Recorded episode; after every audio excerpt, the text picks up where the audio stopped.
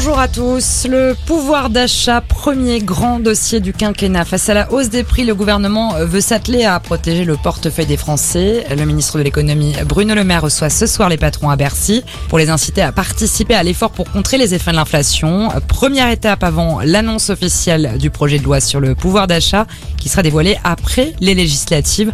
Un texte qui prévoit notamment l'indexation des retraites sur l'inflation, l'instauration d'un chèque alimentaire ou la prolongation de la remise carburant et du bouclier tarifaire.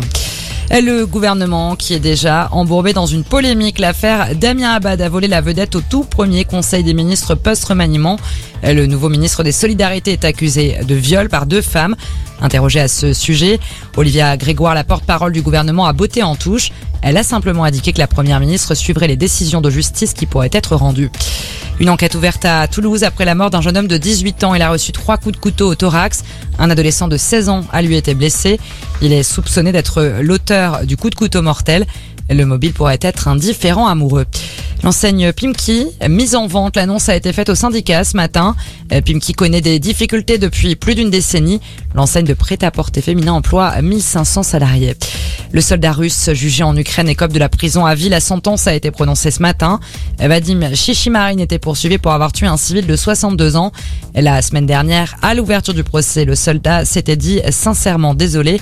Il avait demandé pardon à la veuve de la victime. En foot, je n'irai pas au-delà de ma fonction de joueur. La promesse de Kylian Mbappé, l'attaquant star s'est exprimé cet après-midi, deux jours après l'officialisation de sa prolongation de contrat au PSG. Kylian Mbappé dit ne pas vouloir empiéter sur la direction sportive du club. Pour faire son choix, il évoque un changement de contexte, une évolution de projet sur le plan sportif du club et un attachement sentimental à la France. Voilà pour l'actualité. Excellente après-midi à tous.